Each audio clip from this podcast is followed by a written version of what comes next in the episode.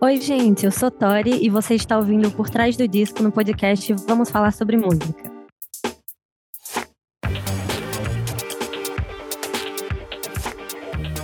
Cantora e compositora sergipana Vitória Nogueira, a Tori, apresenta o primeiro trabalho de estúdio em carreira solo, Decese, com produção assinada em parceria por Ben Gil, Bruno de Lulo e Domênico Lancelotti, o registro que ainda conta com nomes como Bruno Belli, Joana Queiroz e Dora Morelembal destaca o lirismo existencial e vulnerabilidade dos versos.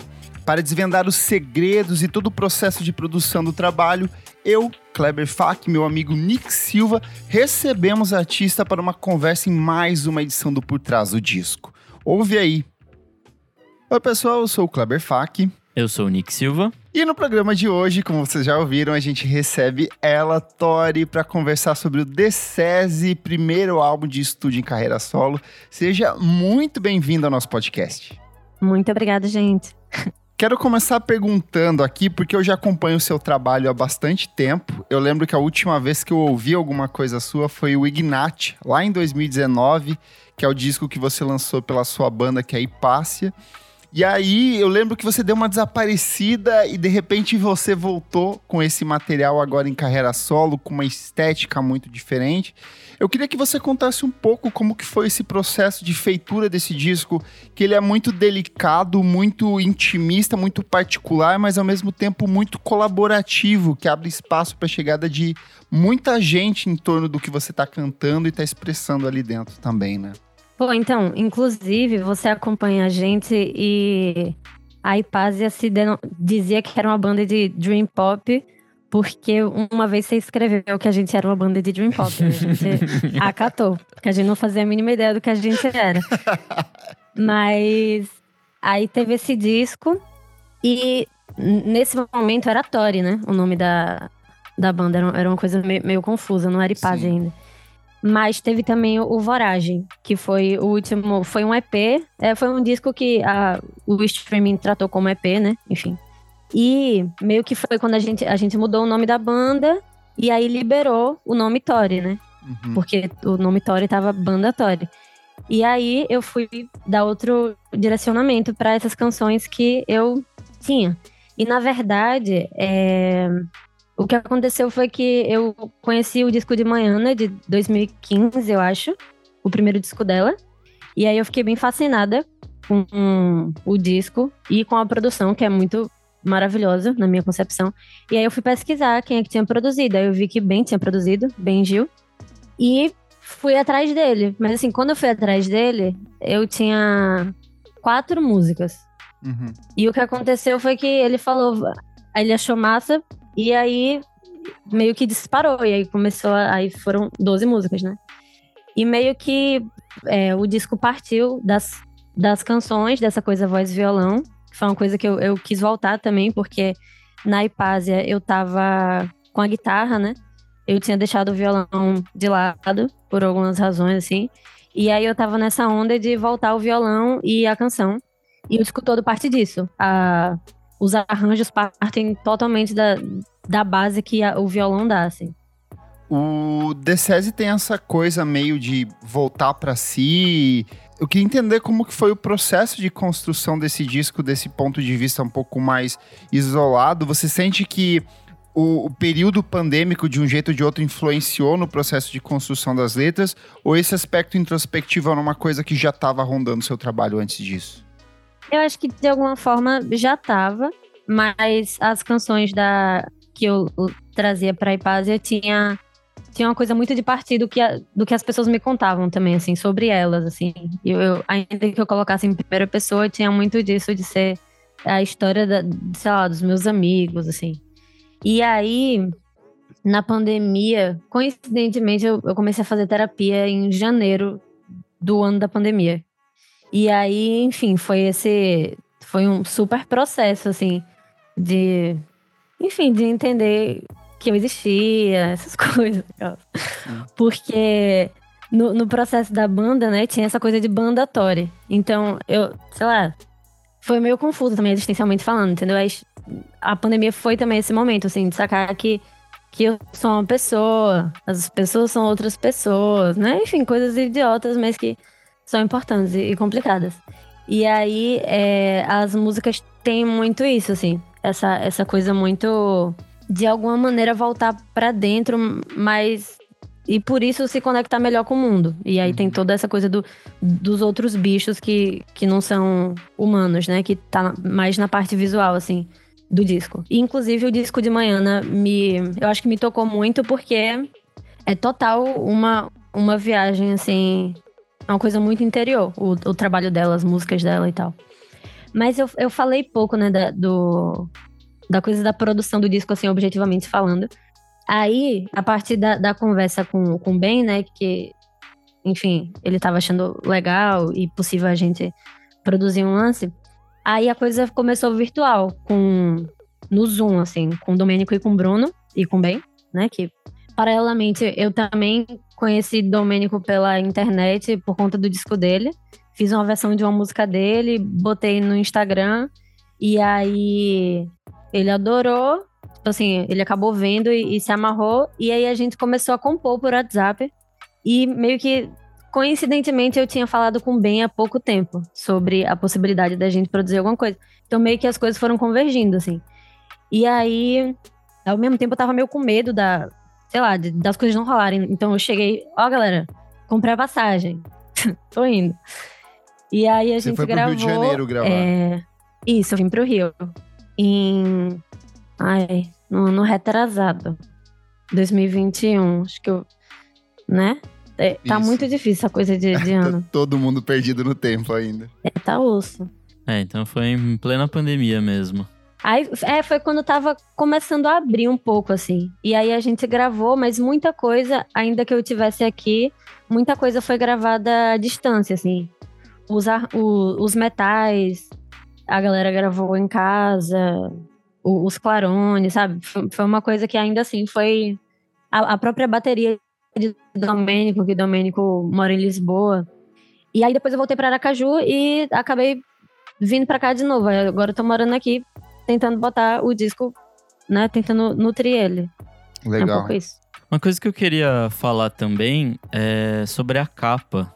Eu acho que ela é muito significativa do disco, porque ao mesmo tempo que é, tipo, é você ali toda, tipo, meio nua, né? Tipo, se mostrando, também tem os espinhos, assim. Então, eu, eu acho que ele reflete um pouco do disco que tem essa coisa de ser um instrumental super suave, mas umas letras bem espinhosas, assim, quando você, você para pra ver, você fala, tipo, caralho, isso aqui tem. Sabe, tipo, você botar a mão, você espeta.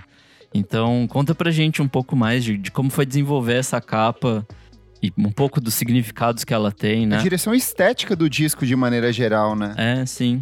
Então, tudo parte dessa da ideia de, de Dacese, né? Que seria o contrário de ascese. No caso, a ascese tem sentido de transcender, e aí a decese é o contrário, que eu acho que não existe. Quer dizer, existe, porque as palavras acabam existindo, mas não, não é uma coisa assim, né? Que, enfim, conhecida. Que se fala. É, e é essa ideia de entrar em comunhão com a matéria, com o que existe. E eu já acompanhava Clara Cioli, que é quem assinou a direção de arte. E ela é uma pesquisa, ela faz pesquisa com materiais, ela trabalha com fungo e eu sempre achei genial. E aí a partir do momento que eu entendi que o disco ele tinha ele tinha essa ideia de, de, de comungar com as coisas com as, do mundo assim, as coisas brotando, enfim, a ideia de desejo também, de essas coisas que simplesmente brotam. Então, eu fui atrás de Clara, falei, ó, tô, tô com um disco que tem essa viagem aqui da DCS, acho que tem tudo a ver com o seu trabalho, porque ela botava um, um, umas fotos, assim, que tinha ela com pele de maracujá na cara. E são umas coisas que você vê que você não sabe exatamente o que são. Legal. É, eu só soube muito depois que era a pele de dentro do maracujá, por exemplo. E aí, é, eu contei a ela, ela topou, né? A gente viajar nisso, no que, é que a gente poderia fazer que fosse também uma coisa corpos expansivos. E aí ela, ela propôs que Elisa fotografasse, que tem um trabalho muito foda com foto. E é, os espinhos e, e essas, esses outros, outros brotinhos, assim, eles foram acontecendo, na verdade. Clara foi pro sítio e ficou pesquisando, testando o que é que a gente poderia colocar na minha cara, assim. E esses espinhos, eles parecem ouriço também. Sim. Mas eles são de alguma árvore. E as as bromelinhas, a gente chamou de bromelinhas, mas enfim, as ervas daninhas ali, elas, a Clara atingiu de, de azul. E é simplesmente a, a ideia maior, assim, é da, do brotar. Enfim, principalmente a erva daninha, como simplesmente acontece e, e, pronto, meio que não tem o que fazer. É, acho que é um pouco essa a viagem. E aí tem Clarice no meio disso tudo. Enfim, são várias, várias viagens. Você falou há pouco sobre o, a influência do disco da Manhana para o processo de construção do seu próprio trabalho. Teve algumas outras referências, outros discos, outras sonoridades que moveram esse disco também durante o processo de feitura dele? Eu acho muito difícil pensar isso, porque eu acho que acabam sendo influências mais inconscientes, sabe? Eu, eu não percebo, assim. Tipo, sei lá, eu não, eu não busco muito. Vou fazer uma coisa meio isso aqui. Eu não busco muito isso. Mas, nesse processo, sei lá, eu ouvia muito o Gil Luminoso, por uhum. exemplo. Uhum. E Perfeito. aí tem essa coisa muito forte de, de, de voz, violão e, e, e, viagens, né? E ideias ali. Eu quero, era uma coisa que eu ouvia bastante para me. para ficar ok com o mundo, né? Ali na, enfim, na, na pandemia e tudo mais. E eu acho que em termos de, de canção, assim, do que eu gostaria de, de passar com, com canções, o Gil Luminoso é, é, um, é um lance. Acabou que os discos da galera que produziram, o, da galera que produziu o disco, né? Tipo, o disco da Meia Banda, que é a banda de, de Bruno de Lulo, o disco de Domênico, o, o Raio. Eu acho que esses discos têm muito a ver também com o que, com o que aconteceu com o Decese. E foram discos realmente que eu me apaixonei, assim. O disco de Joyce Nelson Angelo, acho que é de, não sei se é 73, mas dos anos 70. É um disco também que eu, quando eu penso numa coisa que eu gostaria de fazer, eu, eu penso nesse disco, mas eu não sei como eu poderia fazer. Então, por isso que eu acho que, que atua de uma maneira muito inconsciente, sabe? Entendi. Eu lembro que os metais, eu, eu dei como referência um disco de Evinha, que tinha uns metais lindos. Mas acho que desde que eu ouvi o disco de Ana Frango, o Electric Chicken, uhum. que eu fiquei, meu Deus, eu queria muito um dia na minha vida gravar um disco com metais. Sabe? Foi. E aí meio que esse disco, assim, ter metais foi pô, uma, uma realização muito louca. Perfeito. Vamos pro faixa a faixa, então. O disco abre de forma muito delicada com Água Viva, onde você traz trechos da obra de Clarice Lispector, e a obra dela é meio que um componente substancial para o desenvolvimento desse disco. O próprio Decese, né, o nome é um termo empregado por uma crítica literária para traduzir é, a forma da escrita introspectiva da Clarice. Conta um pouco para a gente como que, como que foi a construção dessa faixa de abertura e por que, que você escolheu ela como música de abertura do álbum. Essa música eu acho ela bem esquisita. Na pandemia, eu consegui uma, uma controladora, né? E aí eu achava, fiquei muito fascinada, porque é uma coisa muito pequena e você coloca timbre de várias coisas e você, sei lá, eu botei o timbre de um piano no caso, e ficava aquela coisa muito pequena e saindo um sonzão de piano. E aí eu fiz o eu fiz a música, né, o a, a melodia assim. Uhum. E guardei. E aí meio que eu tinha um, lance que toda, toda semana eu, eu tentava, eu acho que era toda terça-feira eu tinha uma missão que era ficar gastando no live, né, no, no Ebeton, que eu chamo de Ebeton. E aí teve um dia que eu resolvi revisitar esse projeto, que foi o a primeira coisa que eu gravei quando eu peguei a controladora. E aí eu falei, ah, vou tentar cantar alguma coisa em cima. Aí eu peguei, abri Água Viva, que foi o livro que eu tava lendo. E aí eu cantei o que tinha escrito, que foi essa parte que ela tava narrando o parto da gata. Não, não é fácil, mas é, comi minha própria placenta, enfim. E aí eu só gravei, achei super esquisito, fiquei brincando de abrir vozes e tranquilo, não, não, né? foi muito tempo antes, assim, da ideia do disco. Uhum.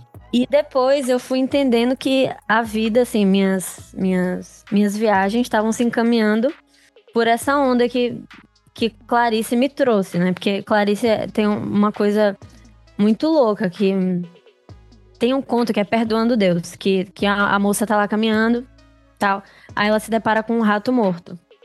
E ela fica puta com Deus, porque ela tava ótima, tava se sentindo mãe do mundo e ela se depara com um rato e ela acha que Deus tá tirando onda com a cara dela.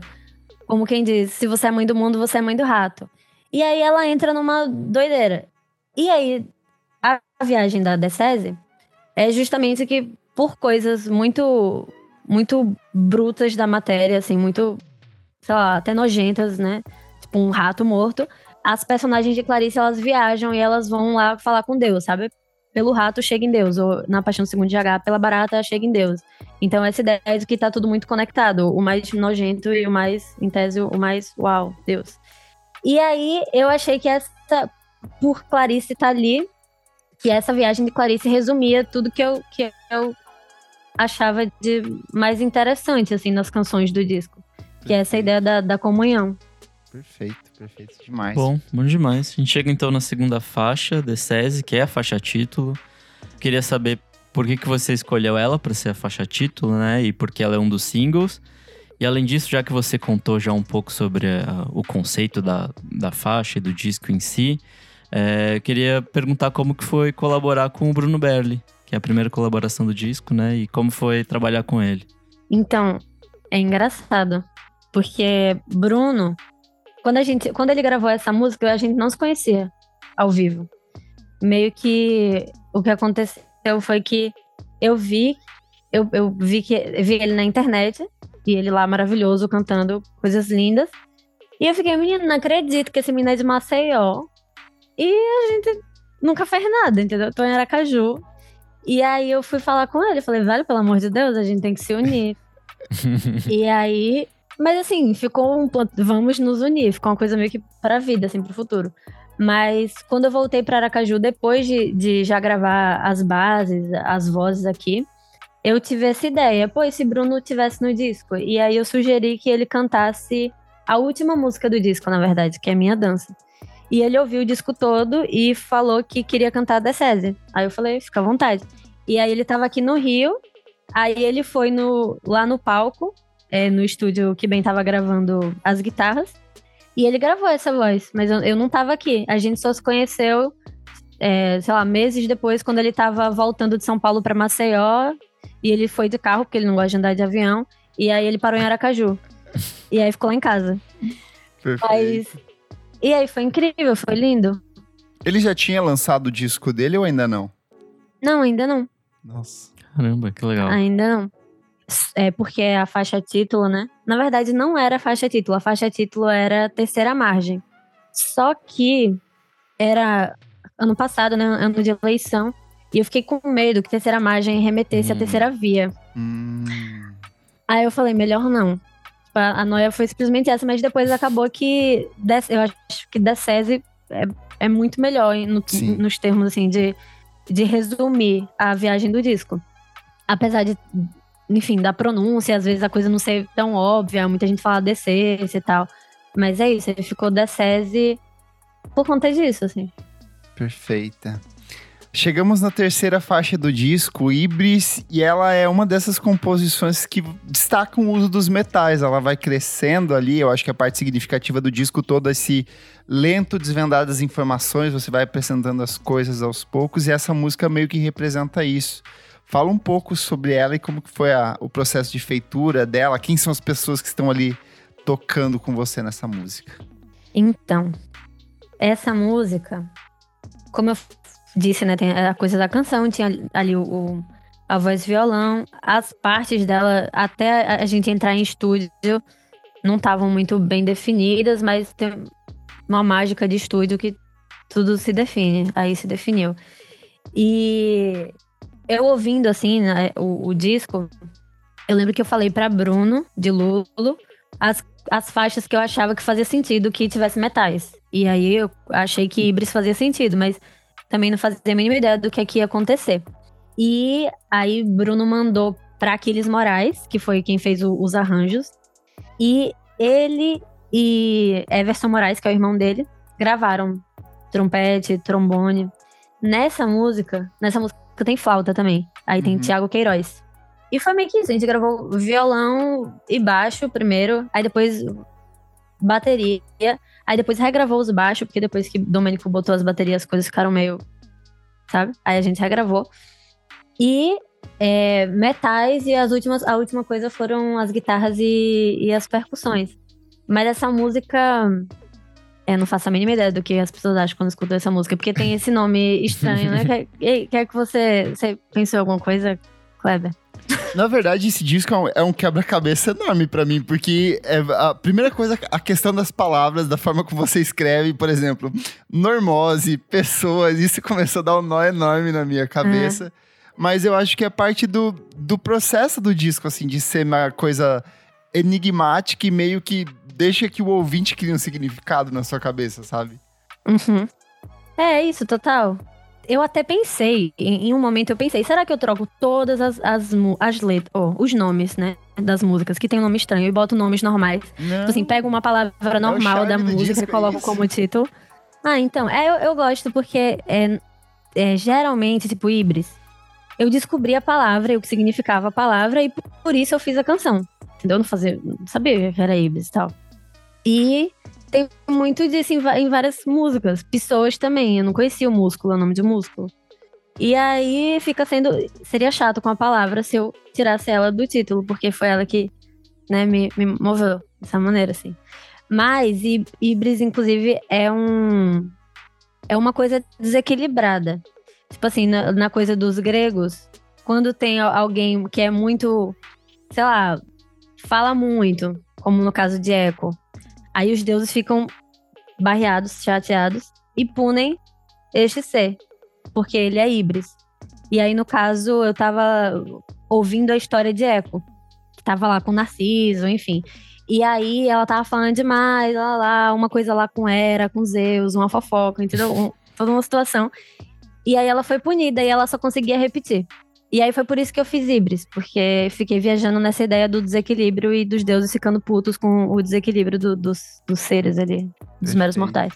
Bom, então a gente a emenda em eco, né? Que tem a ver um pouco com essa, conecta, essa história que você contou. É, eu gosto muito que ela tem uma coisa muito labiríntica, assim. Ela, tipo, ela fica voltando para a mesma coisa, e quando ela sai um pouquinho, ela volta de novo. E fica meio que num ciclo, assim. É, a letra também tem muito disso. Conta pra gente como que foi é, montar essa música depois da Ibris. Então, é, essa coisa de se conectar, né? É, o disco ele sempre teve uma ordem. Tipo, quando eu falei com os meninos, já tinha uma ordem, entendeu? A ordem nunca mudou, justamente porque tem essa, tem essa narrativa, assim. Minha irmã fala que Eco tem uma coisa meio. Não sei se é poesia concreta, sei lá, ela fica viajando nisso aí. Eu acho que tem um negócio meio Tom Zé, no lance das palavras, assim, do, do falar parece com né, a repetição, que é justamente o eco. Mas essa música foi pra eco, justamente, que tava. Que é a, a punição dela foi que ela não podia. Ela só conseguia repetir a última parte do que ela ouvia, do que as pessoas falavam. E aí, nessa viagem da comunhão com as outras pessoas e com os outros seres, acho que, a, a, enfim, a linguagem, a comunicação é um grande desafio, né? Então, é, sei lá, é essa imagem da, da palavra como pedra. E às vezes você tá ali falando, aí ninguém tá se vendo, enfim. Naturalmente, para mim, quando eu vou falar das, das músicas, das, das faixas, eu, eu vou acabar indo muito pro lado da letra, porque é a viagem da canção, entendeu? Mas eu acho que essa música foi uma que ficou mais na, na banda, assim. Violão, guitarra, baixo, bateria. Ela tem, tem synth também, eu acho. Eu acho. Mas é isso, aí é a música que a guitarra, sei lá, que a guitarra mais aparece, assim, eu acho, em termos de. De um momento de solo ali, sei lá, foi quase, né? Porque isso, isso não acontece com a guitarra. A guitarra, diferente das outras coisas que eu, que eu fazia, ela fica mais ali com em detalhes. E aí, nesse momento, ela, ela rasga e eu amo, inclusive, porque eu sou, no fundo, eu sou roqueira. Perfeito. A gente chega em Morada e eu acho que ela é meio que uma canção síntese do disco, porque ela começa nessa levada bem pequena de voz e violão, mas de repente ela cresce e cresce e cresce ainda mais. Tem uma. Eu não sei se são coros de vozes de outras pessoas ou se é a sua voz duplicada ali, como que foi a, a, a, construção dessa música e quem que tá por trás dela aí também?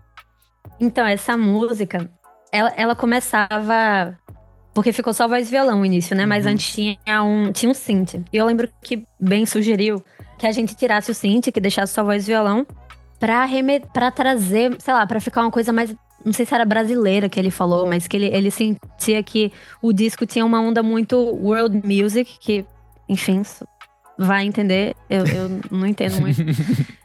mas que ele achava que essa coisa da voz do violão ia trazer mais, assim, sei lá, pro chão daqui, assim. E aí, a música tem essa ideia da, da galera habitando, né, do, do corpo como casa e das pessoas que chegam e habitam esse corpo. Então, naturalmente, ela vai crescendo e vira um- uma festa. E pra mim fica uma coisa meio circense no final. Novamente, Aquiles e Everson, que, que gravam os metais, e aí, tipo, eles gravaram, sei lá, 20 e tal tracks de, de, de metais. É muito doido, assim. Meu sonho seria tocar com todas essas Com Essas linhas, sabe? palco. Porra, seria incrível. E aí tem synth também de Eduardo Manso, é, tem as guitarras de Ben e os coros. Tem um coro, é o coro da Hipásia.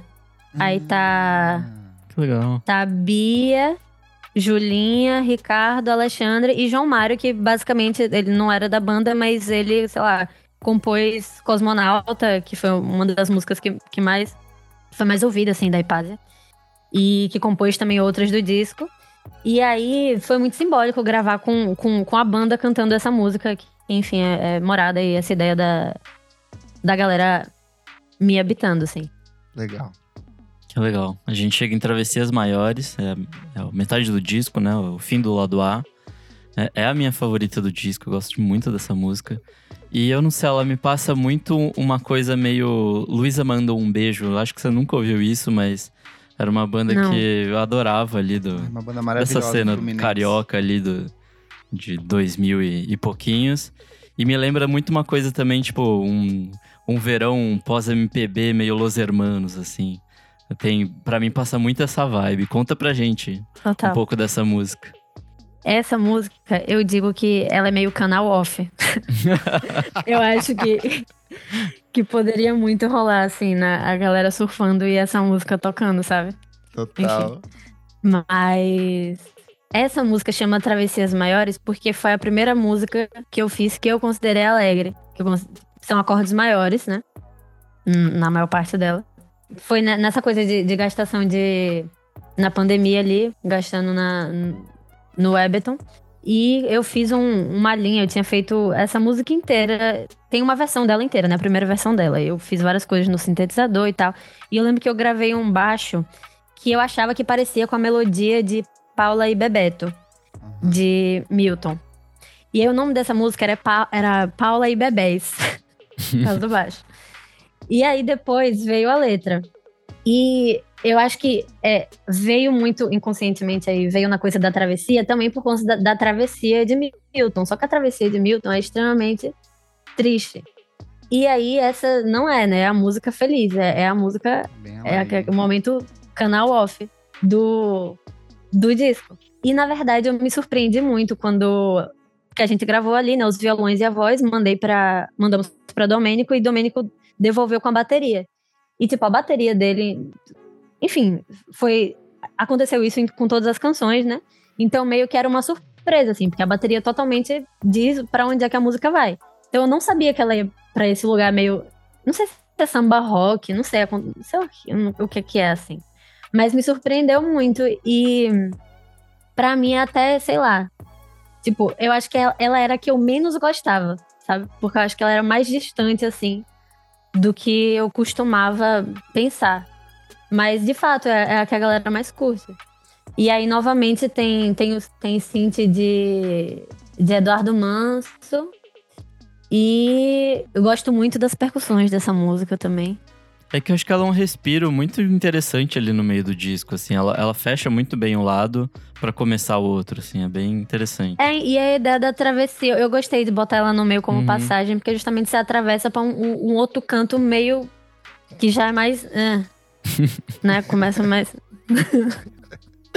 Já que você puxou esse novo canto, e aí você me pega, porque a- os títulos dessas canções me deram um nó na cabeça muito grande.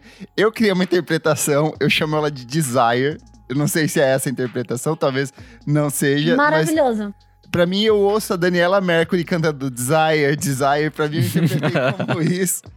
Eu criei um Genial. significado, eu não sei se é esse, mas ela abre, ela tem essa letra que pra mim é, traduz um pouco desse sentimento de cansaço que eu acho que marca essa segunda parte do disco, essa, esse peso da existência, né? Você até canta, ai meu Deus, quanta confusão eu não pedi pra nascer nesse dia de verão, né? Ela tem esse tom de desabafo.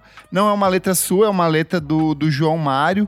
E aí eu queria que você comentasse um pouco sobre essa canção, sobre a sua relação com o João Mário e por que da escolha de dividir o trabalho em um lado A e um lado B para ser apresentado ao público também. Eu vou começar pelo final, então. Na verdade, a gente dividiu um lado A e lado B, porque é, eu vim pra cá, eu vim morar aqui no Rio ano passado e tava aos poucos fazendo show e tava rolando de, de fazer uns shows em São Paulo e as coisas estavam minimamente fluindo, assim. E eu queria, eu não queria deixar de lançar o disco ano passado. E ao mesmo tempo, ano passado tava cheio de, de, de grandes coisas e eu tava com medo de, de meio que lançar completamente no momento errado, sabe? E aí, meio que dividir em duas partes, tinha essa, essa coisa de, ah, se for um momento ruim agora, talvez ano que vem seja um momento melhor. E aí, ano que vem, eu lanço a outra parte, né? E aí veio por isso, na verdade. É claro que por trás de tudo existe um grande, uma grande vontade de um dia ter um vinil desse disco. Seria, assim, lindo, maravilhoso. Muito. Tipo, Já pô, sonho, já eu fico quero. imaginando. fico imaginando ele, ele físico, as fotos de Elisa. Nossa, iam ficar maravilhosas. Mas aí foi um pouco isso. E essa música não é não, não, não é Desire pra mim, mas eu amei que é pra você. e eu amei muito, de verdade. Achei genial. É, eu, eu falo esse nome do jeito que escreve mesmo, que é Diezirai. Tipo, as pessoas me perguntam como é que pronuncia. É latim, eu não sei se fala Diezirai mesmo, mas eu falo Diezirai. Agora vai ser. É. E novamente foi Clarice, porque essa música é de João Mário, mas João Mário é. O nome da música era 11.11, que é o aniversário dele, 11 de novembro. E foi a música que ele fez no aniversário dele. Eu, eu acho a história muito boa, porque ele fez, tipo, sei lá, a mãe dele falou: Filho, vamos na casa da sua tia cantar um parabéns e tal. E ele não tava afim de ir. Basicamente foi isso que aconteceu. E aí ele fez essa música no piano. E vira e mexe, ele, ele tocava essa música. Que a, a gente namorou por três anos e tal. E aí, enfim, em vários momentos ele sen- sentava no piano e tocava essa música. E eu sempre falava, ah, velho, essa música é um, é um hit, que coisa maravilhosa. E aí me veio essa vontade de gravar. Mas o título, a única coisa que eu fiz, no caso, foi dar o, o nome. Porque tem esse conto de Clarice, que ela começa dizendo: Amanheci em cólera, o mundo é uma desgraça, não queria estar aqui, entendeu? Ela começa meio assim. E eu falei: Ah, pô, tra- traduz bem assim o, o sentimento ali de João Mário, né? Só um É- complemento aqui, Dizirai em latim significa dia de ira, então acho Dia que dialoga ira. perfeitamente com o que Isso. você tá falando. Exatamente. E também é o nome de um canto, sei lá, um canto da igreja. Uma coisa. Clarice também tem uma onda, assim. Sei lá, sabe? Mas, mas minha, minha conexão com o título foi mais pelo conto dela, sabe? Perfeito. E aí é isso. O João Mário, ele compõe muitas coisas maravilhosas. E aí eu fico só de olho, assim, porque ele não grava várias das, das coisas maravilhosas que ele compõe. E elas precisam, enfim, ser gravadas. Perfeito. A gente vai pra oitava, Arborescente. É, eu gosto dessa música que ela tem um, um negócio de, na superfície, ter um diálogo ali de violão e tal. Tem uma coisa super bonitinha, mas no fundo tem, tipo, um synths. Eu não sei exatamente o que, que é. Que é meio fantasmagórico, meio, tipo, você fica... O que, que, que tá rolando aqui? É, conta um pouco pra gente dessa, dessa música. E aí, só uma coisa, porque aí eu começo a perceber que talvez eu tenha dislexia, porque só fui perceber hoje que era arborescente. Eu ouvi esse disco, eu escrevi sobre isso. Eu achei que era ab- é, ab- aborrecente. Eu criei na minha cabeça que era aborrecente. Eu não tinha me tocado que era arborescente. Só hoje, quando eu fui montar aqui a seleção de quem ia falar de tal música, que eu falei, ah, entendi. Acontece isso. Acontece isso muito com essa música. É muito engraçado, porque é isso, cada música é, acaba tendo a versão que, Sim. sabe? Tipo, decese é decesse, é, arborescente é arborescente, tem várias. O seu próprio nome, Mas- né, do texto de apresentação amanhã explica que é Tori e não Tori. Exatamente. Exato, começa com o nome, já tá aí. Mas então, essa música é. O, o que tem no fundo é um synth de Manso.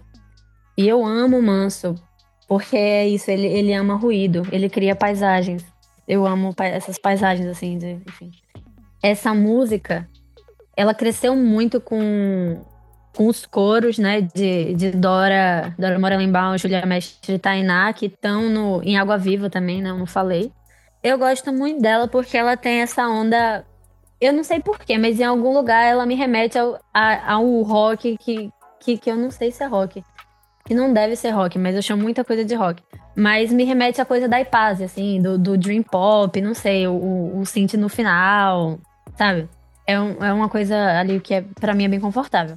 E o nome dela é esquisitaço.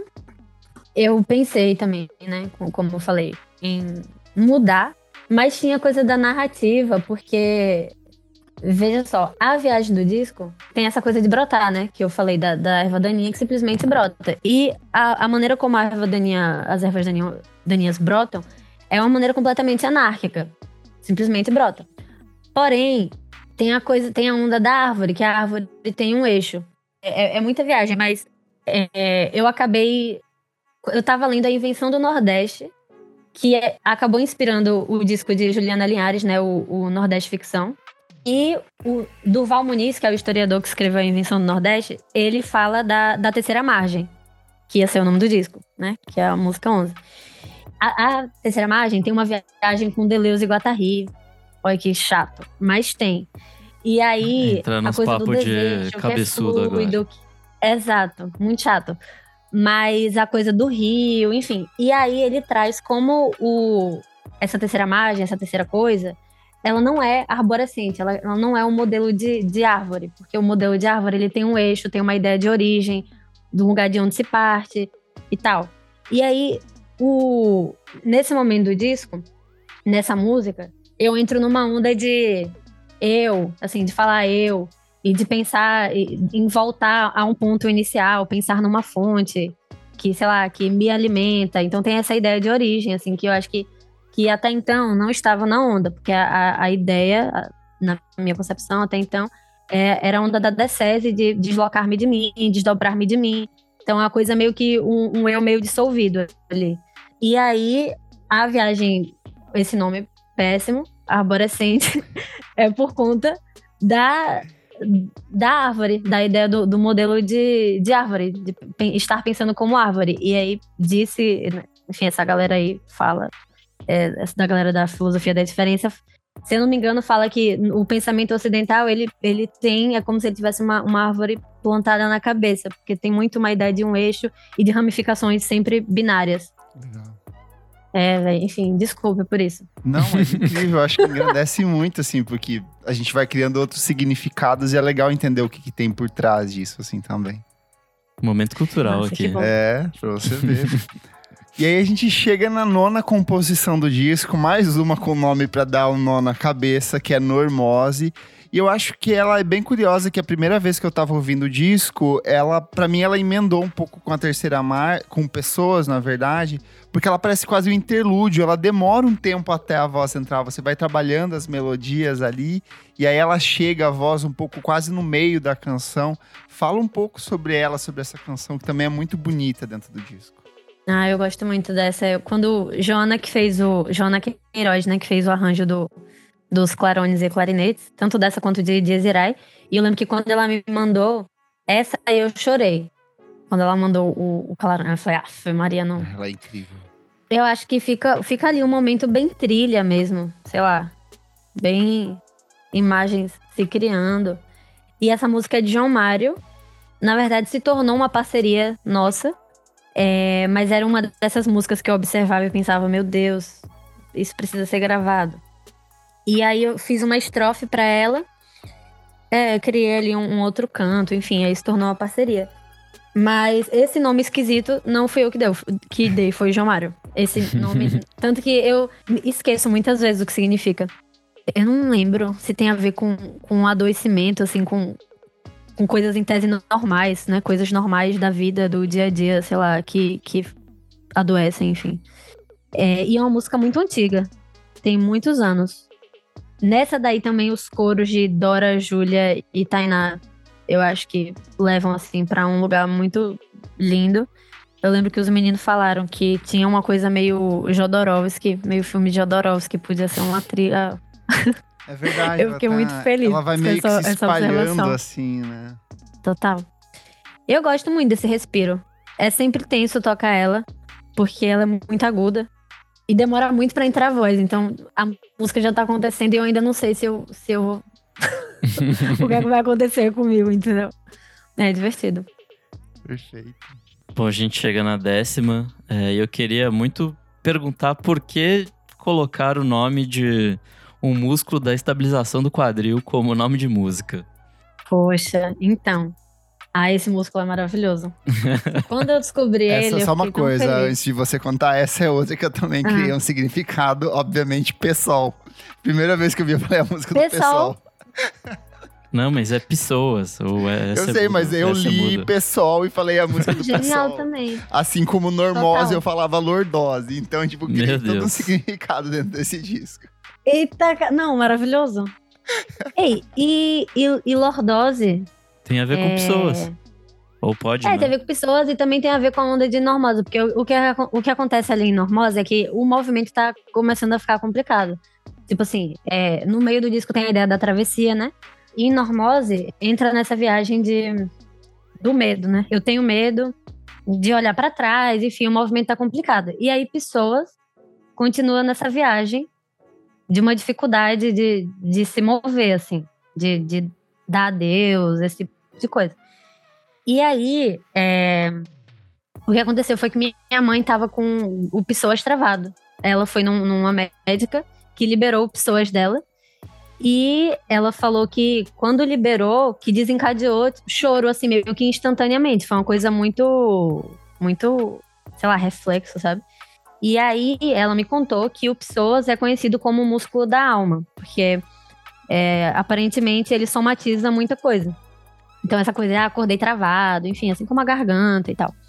E aí quando ela me falou que o o pessoas, que é pessoas, que é quase pessoas, é o músculo da alma, eu falei, porra, isso é, isso é lindo, isso, é, isso já, é, já é poesia, né? Coisa maravilhosa. E aí eu fiz essa música, inclusive, caminhando com o meu cachorro. Eu fiz ela cantando a melodia e, e cantando a letra junto com a melodia. E essa. A primeira versão dela é extremamente esquisita. É, porque eu fiz uma trilha para minha irmã, para um, um vídeo sobre o coentro, Olha só, que reviravolta. e aí eu fiz essa trilha para o Coentro e no final é, eu cantava. Só, era meio que a capela, eu cantava pessoas, que é ali no mesmo tom, a trilha do Coentro. E por um tempo foi, ficou assim. Então, quando eu mandei a, a, essa demo para bem, eu mandei com a trilha do Coentro. E aí é, é essa viagem de, de pessoas. Pessoas foi uma música que a gente pensou em aumentar é, porque ela é isso, ela, ela acontece, depois ela acontece de novo sem voz, depois ela acontece outra vez. Ela, ela apenas uma repetição, assim. Mas bem falou que nada, ela é isso, a ideia dela é isso aí. E aí ficou assim. E eu achei. Eu achei interessante, mesmo porque eu vinha de. Com a Ipaz, eu vinha de músicas de seis minutos. Tipo, era tudo seis minutos, sabe? Tô muito doido.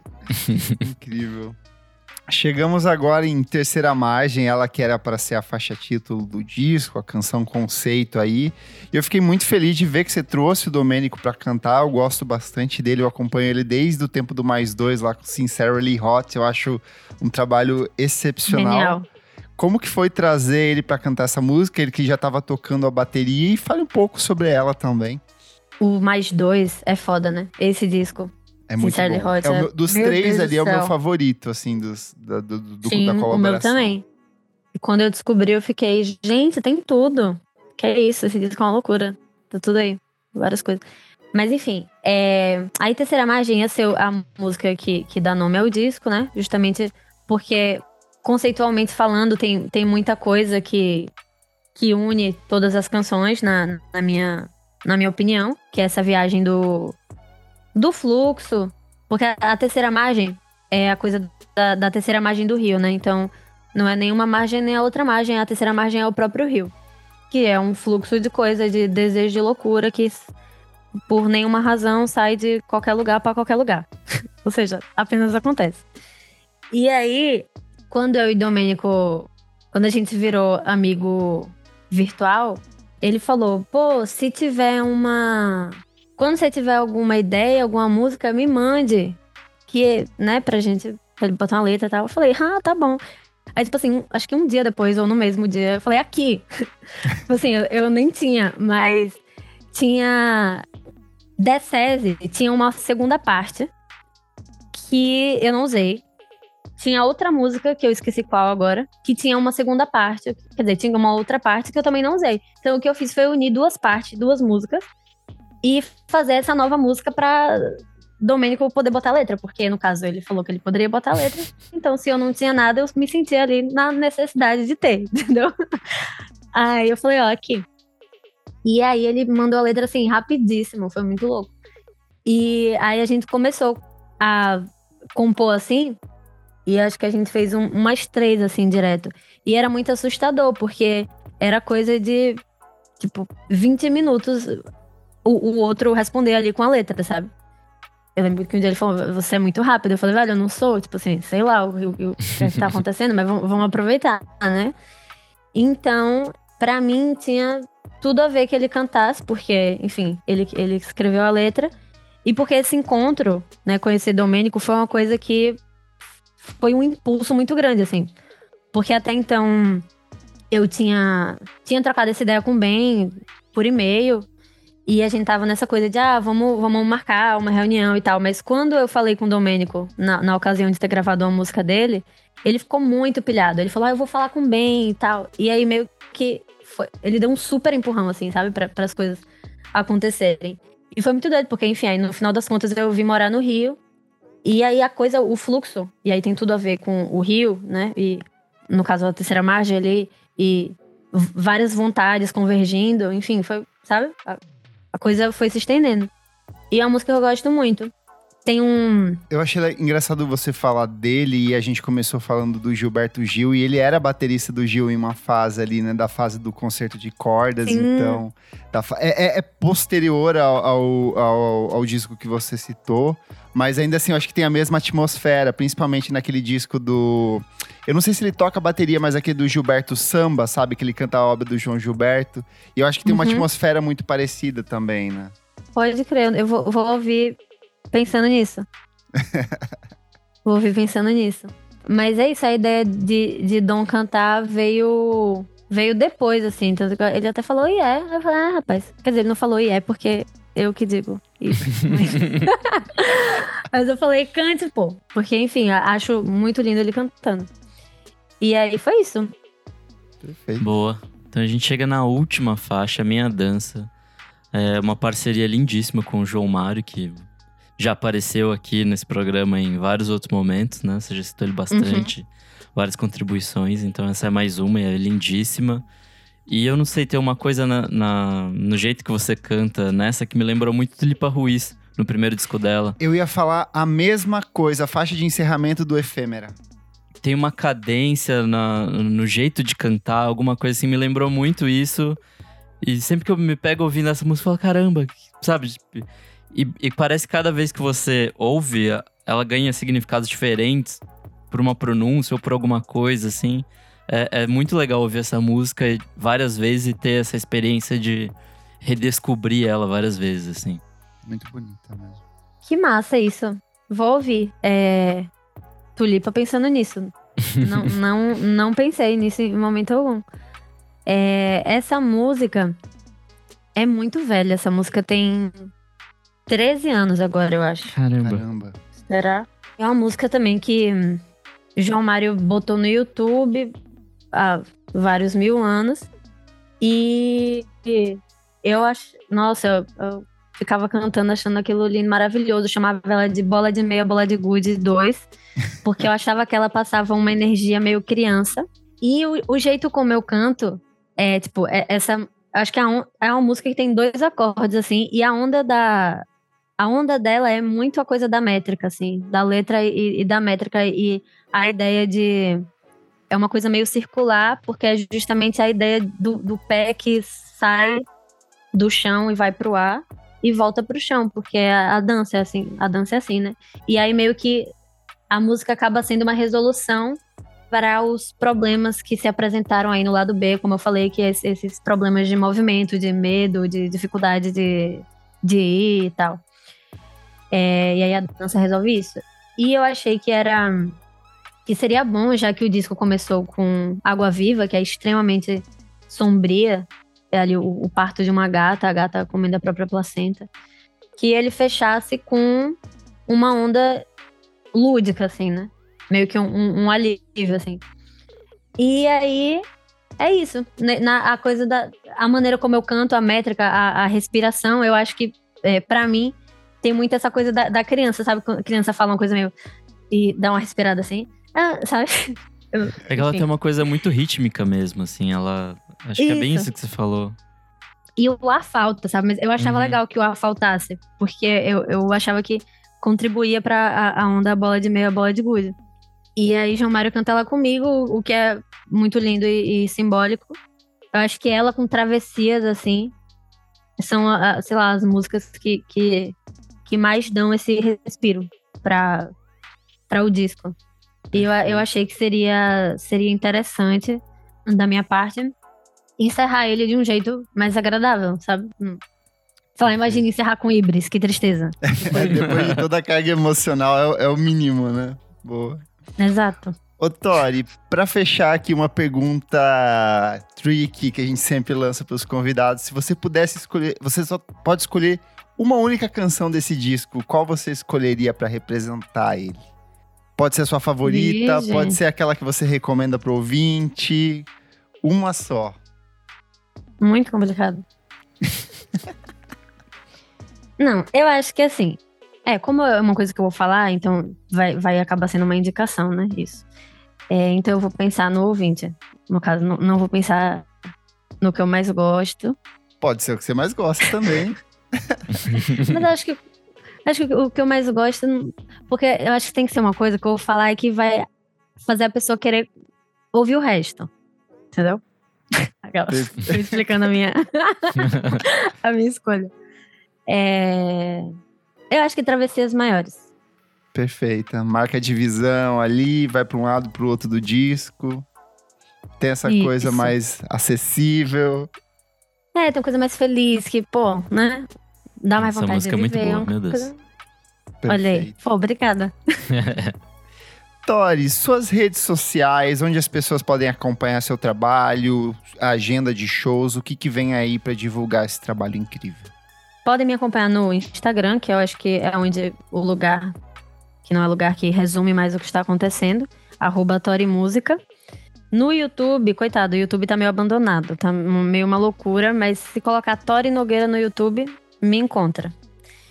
E no Spotify, eu acho que nas outras plataformas também, é interessante me procurar como Tori Decese, já botar o nome do disco. Porque tem muitas stories e. e tem a Tori e É complicado demais. É, tem, tem uma que é Sotori também. Que, que tem uma música chamada Bom Dia, que todo mundo bota essa. Sério, muita gente, pessoas que me conhecem, que são próximas de mim, botam essa música pra tocar. Amiga, adorei seu e, trabalho. exato, exato. E tipo, a capa da música é a cara da menina, que não sou eu. e isso acontece muito. É, mas, pô, carnaval tá, tá tá dando, tá dando uma emoção, assim, para as coisas do, do, dos trabalhos, né? Porque, enfim, fica tudo meio que pra depois. Então, eu tô super agoniada querendo fazer show. Por enquanto, só vai rolar. Dia 19 de março vai ter eu e Tainá. É, Tainá uma cantora do Rio e a gente tá fazendo. Tem feito um show que é muito legal de fazer, porque nesse show eu, eu exercito ser cantora, porque geralmente eu tô eu tô sempre com violão. E aí nesse show tem momentos em que eu sou cantora. E isso é uma loucura. Você tem que saber o que é que você faz com suas próprias mãos. Enfim. e aí vai ter na Rebel, dia 19 de março. São canções do Decese e canções do disco de Tainá, que é Brilho. Perfeito. E é isso. Vésperas do meu aniversário, olha só. Dedica uma pra olha mim. Olha aí. Vou dedicar. é, deixa eu ver uma. eu- eu- uma das que você mudou o título. Ah, Desire. Desire. Que horror no, no aniversário, eu não pedi pra nascer, mas essa é a ironia, tá? Essa é a ironia. Boa. O Por Trás do Disco é um projeto paralelo do podcast Vamos Falar Sobre Música. Apoie a gente em padrim.com.br barra podcast VFSM. Tem acesso a esse e outros programas lançados com muita antecedência. Eu sou arroba Kleberfac no Twitter e no Instagram e você acompanha também o meu site musicainstantanea.com.br onde eu escrevi sobre o disco da Tori e acertei todos os títulos das canções porque já veio no release certinho. Perfeito. Eu sou arroba Nick Silva no Twitter, Nick Silva no Instagram e também fiz uma resenha da Tori, está lá no Monkey Bus. Então, se não saiu, deve sair em breve. Que resenhistas. Não esquece de seguir a gente nas nossas redes sociais, arroba podcast VFSM em tudo. Segue na sua plataforma de streaming e compartilhe esse programa. Se você gostou do som da Tori, joga nas suas redes sociais e faça com que esse disco tenha maior alcance. Muito obrigado, Tori, pela sua participação e até a próxima edição, gente. Tchau, tchau. Muito obrigada.